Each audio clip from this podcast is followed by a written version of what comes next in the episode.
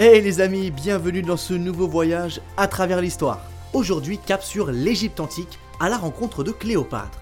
On va s'intéresser à un mythe qui entoure la vie de la reine égyptienne, son apparence physique. Et oui, on va parler de beauté.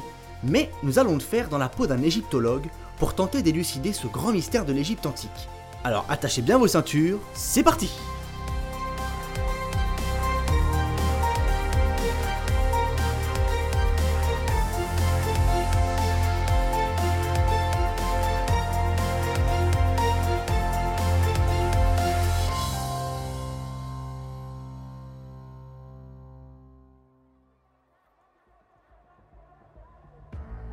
Nous voilà en Égypte antique en 51 avant Jésus-Christ. Cette année-là, une jeune femme pleine d'ambition et de charisme accède au trône. C'est Cléopâtre. Elle entame alors un règne qui durera 21 ans et qui marquera l'histoire à jamais. Mais avant toute chose, revenons un peu en arrière.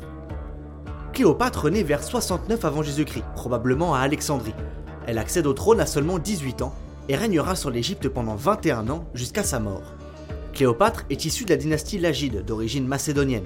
Cette dynastie a été fondée par Ptolémée Ier, un général d'Alexandre le Grand qui s'empare de l'Égypte après sa mort.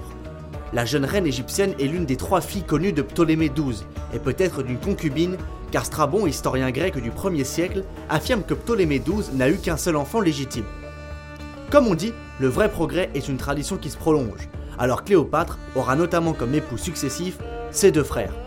À l'époque, la consanguinité, c'était parfois plus simple pour régner, puisque dans la dynastie Lagide, une femme ne pouvait pas régner seule.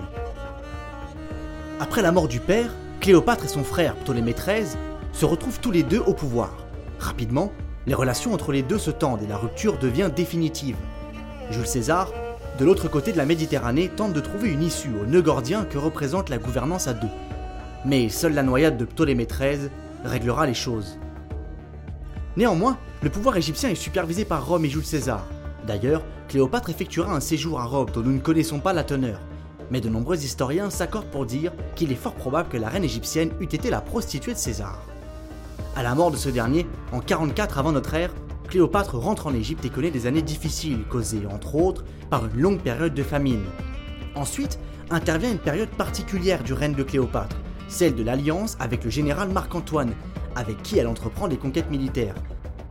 Mais l'arrivée du premier empereur romain Auguste va changer la donne. Ce dernier estime que Cléopâtre a retourné le cerveau de Marc-Antoine qui agirait contre l'intérêt de Rome.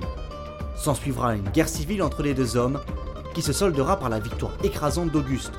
Cléopâtre est alors contrainte à l'exil, c'est la fin de la dynastie Lagide.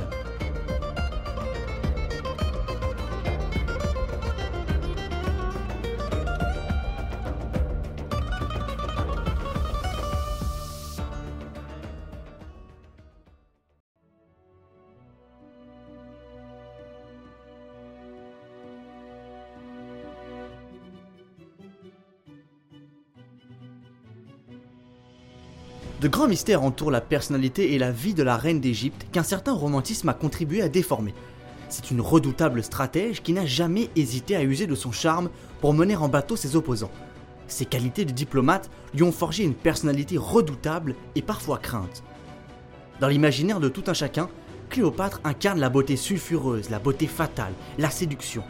Mais pourtant, aucun indice tangible ne le prouve.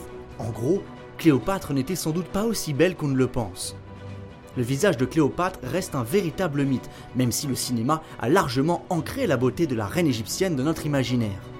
Blaise Pascal disait Le nez de Cléopâtre, s'il eût été plus court, toute la face de la Terre aurait changé.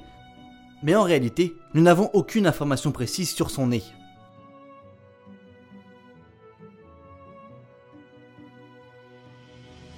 Les égyptologues mènent depuis bien longtemps des recherches pour tenter de déterminer à quoi pouvait bien ressembler la reine la plus puissante d'Égypte. Son corps n'ayant jamais été retrouvé, les historiens ont cherché l'origine de ce mythe ailleurs. La beauté de la reine est évoquée dans des écrits romains qui détaillent ses relations ambiguës avec l'empereur Jules César et le général Marc-Antoine, tous deux épris d'émerveillement pour cette femme. L'épisode dit du tapis avec Jules César témoigne de l'admiration de ce dernier pour la reine, alors que la reine se bat pour le pouvoir avec son frère Ptolémée XIII, César convoque les deux prétendants au trône. Alors qu'il les attend patiemment, il reçoit un étrange présent, un tapis. Il prend soin de le dérouler lentement et découvre à l'intérieur une magnifique femme aux allures divines c'est Cléopâtre. Mais, d'après ses écrits et quelques personnalités de renom comme Plutarque, Cléopâtre n'était pas une Vénus. Ce sont plutôt sa voix, sa façon de se comporter, sa culture qui faisait son charme et qui séduisait les Romains.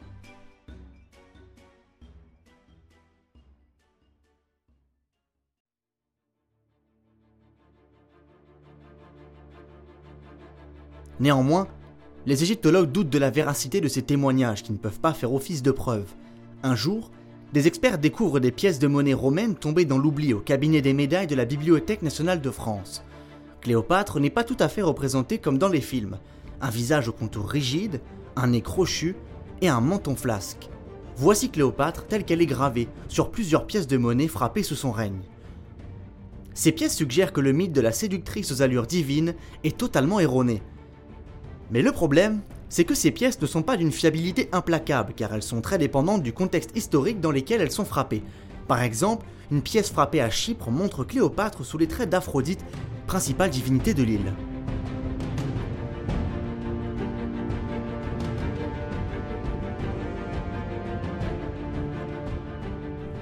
Mais les égyptologues ne vont pas en rester là et vont tenter de suivre une autre piste qui s'avérera plus fructueuse. D'après les archives de la famille de Cléopâtre, sa sœur Arsinoé serait enterrée en Turquie à Éphèse. Les égyptologues mettent la main sur un tombeau qui semblerait bel et bien être le tombeau d'Arsinoé. En analysant son crâne, ils pourraient alors reconstruire son visage et ainsi avoir une idée précise de celui de sa sœur, la reine Cléopâtre. Seul petit problème, il n'y a pas de crâne dans le tombeau. Les experts fouillent alors dans les archives à la recherche d'informations sur le crâne manquant. Bingo, ils tombent sur des écrits datant du moment de sa découverte. À l'intérieur, sont détaillées des mesures sur le crâne de celle qu'on espère être Arsinoé. À partir de là, les experts parviennent à modéliser un visage, celui d'une belle femme, qui pourrait être proche de celui de Cléopâtre. Mais malheureusement, une nouvelle vient bouleverser les résultats. Le corps retrouvé dans le tombeau en Turquie ne serait pas celui d'Arsinoé. Les études indiquent que le corps serait celui d'une fille de 15 ans tout au plus. Seulement, Arsinoé serait morte à plus de 20 ans. Pour les égyptologues, c'est un retour à la case départ.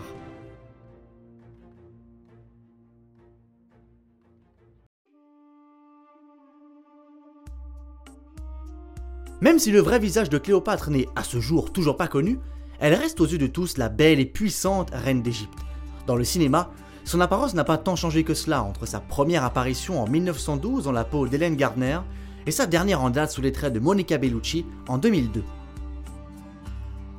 On dispose aujourd'hui de deux bustes très ressemblants entre eux qui seraient les plus proches de la véritable apparence de Cléopâtre. Il y en a un à Berlin, à l'Altes Museum, et un autre au Vatican, dont le nez est cassé. Mais alors, quid de l'art? Dans la peinture, Cléopâtre est représentée de plein de façons différentes, parfois brune, parfois blonde, parfois potelée, parfois fine, tantôt le nez crochu, tantôt le nez fin et délicat. La reine alimente les spéculations sur son apparence. Dans Cléopâtre et le paysan, Eugène Delacroix la dépeint comme une belle femme brune. Dans le banquet de Cléopâtre, Tiepolo opte pour une chevelure blonde.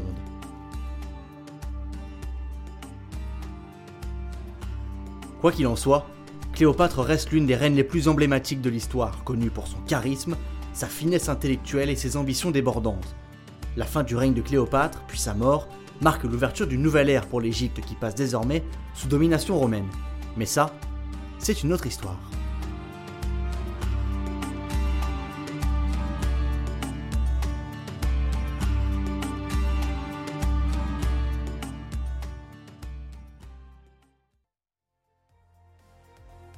Quel beau voyage mes amis, j'espère que vous avez passé un agréable moment en ma compagnie. En tout cas pour moi ce fut un immense plaisir de faire ce voyage avec vous.